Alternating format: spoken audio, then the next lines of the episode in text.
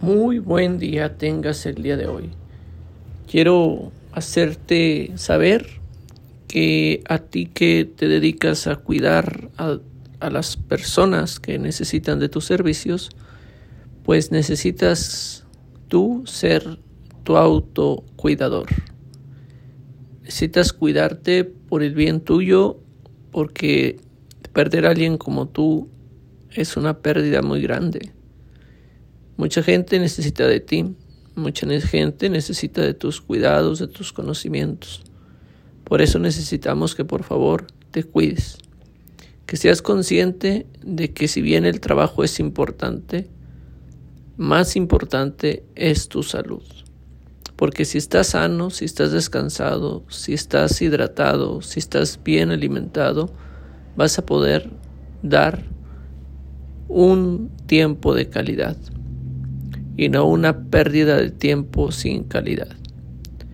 Espero que tomes conciencia de que tú eres la herramienta principal de ti mismo, que aprendas que has venido a este mundo a ser feliz, que te necesitamos muchos, pero queremos que el primero en ser feliz, en descubrir su misión aquí en la tierra eres tú que si bien es por muchos empírico nuestro acompañamiento y nuestro autocuidado, necesitamos que, por favor, no te descuides más.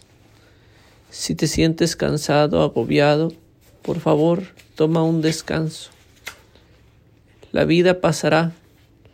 Tú tendrás que hacer de esta vida un hermoso encuentro contigo mismo.